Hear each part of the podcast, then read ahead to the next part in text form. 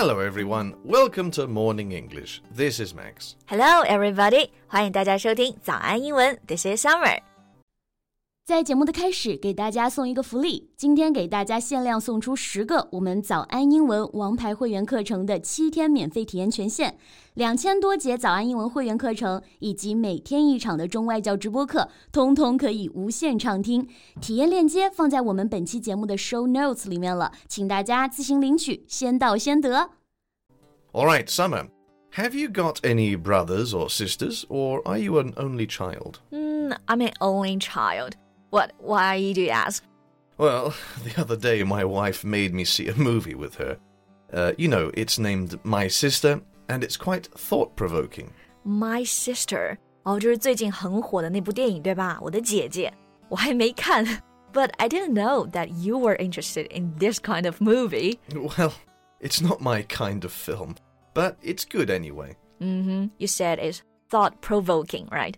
provoke 这个单词本身就是激发、引起。那这个 thought provoking 能激发一些想法，就是说这部电影呢是能让人思考、引发一些深思的。So how about we talk about that? But of course, if you don't mind the spoilers. 像这个电影的剧情，其实网上铺天盖地的，我都看过了，所以没事儿，不用担心这个剧透啊，spoiler。Don't worry about it. Tell me more about the movie and how you think of it. All right, here we go. Okay, so Max, what's this movie about?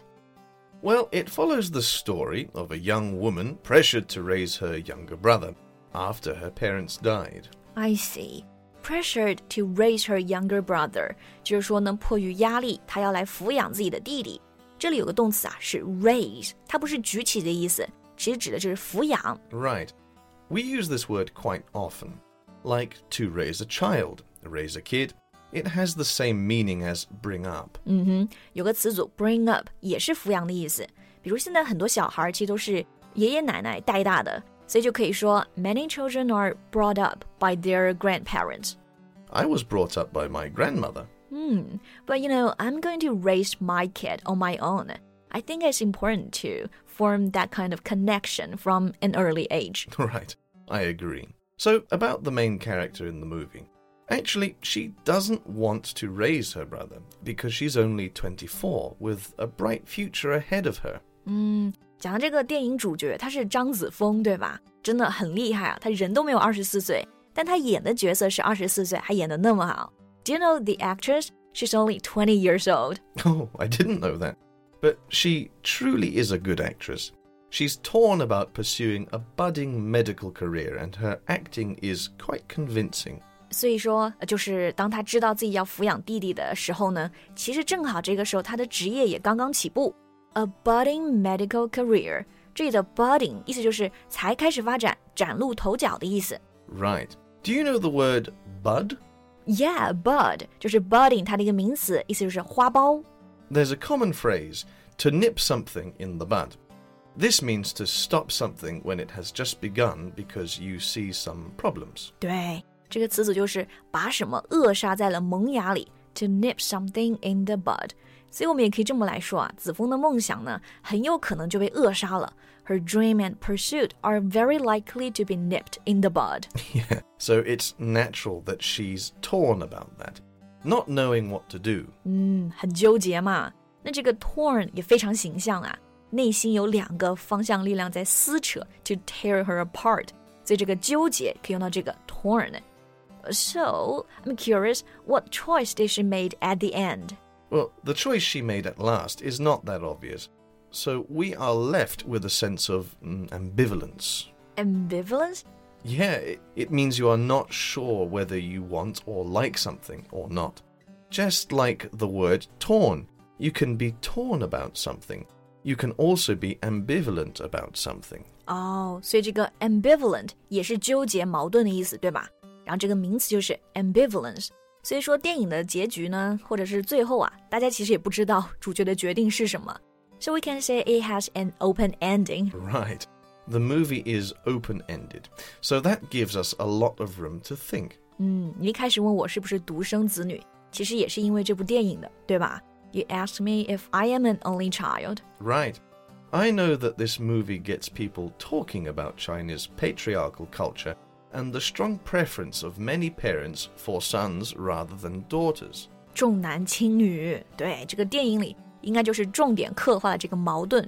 那这种文化呢，其实可以用到一个这样的单词啊，patriarchal，意思就是父权制的。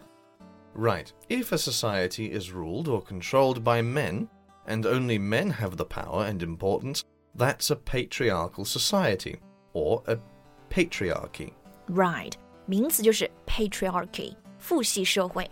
那么对应的母系社会呢，就可以说 matriarchy。 Right. So, Summer, do you have a preference for boys or girls?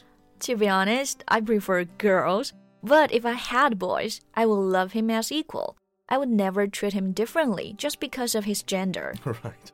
But I know that this movie has struck a powerful chord with audiences because many of them have lived the preferences themselves. 对，这个电影真的是引发了很多很多观众的共鸣啊，因为大家或多或少都有过这样的经历嘛，所以引发共鸣就可以用到这个 strike a chord with。chord 本身是说那个和弦，有了这个和弦产生了共振，所以就是引发了共鸣。 You know, this movie also strikes a chord with me. It's the conflict between filial piety and individualism in a modernized society. 嗯，电影除了讲这个性别不平等啊，其实还有现代社会这个矛盾，就是孝顺和个人主义，到底是完成他爸妈的心愿来照顾好弟弟，还是独立自主呢？然后过好自己的人生？ The concept of filial piety is talked a lot in movies and in books too. Yeah，这个 filial piety 其实是我们文化中很重要的一部分， 孝道、孝顺。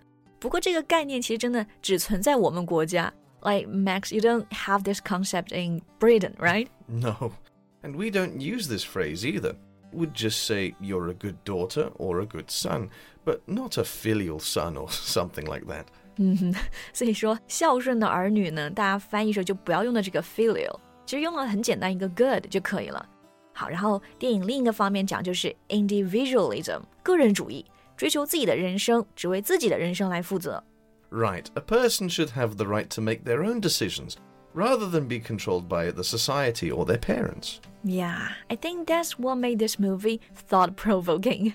Exactly. Not just thought provoking, some movie reviews describe this movie as captivating and inspiring. 嗯，不仅让人思考，还很吸引人、启发人。这个 captivating 是个很常见的形容词啊， 意思就是呢，take all your attention。所以 a captivating movie 就是一部看了停不下来的电影。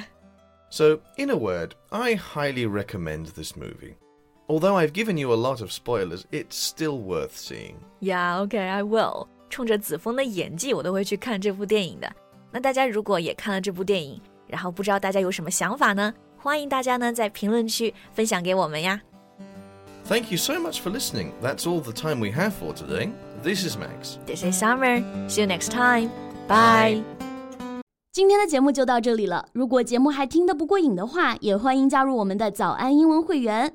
成为会员，您就可以无限畅听我们每天一场免费的中外教直播课，以及两千多节原创系统课程了。今天我们限量送出十个七天免费试听权限，试听链接放在我们本期节目的 show notes 里了，请大家自行领取，先到先得。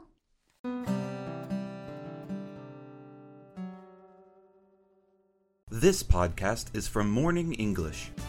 学口语就来早安英文。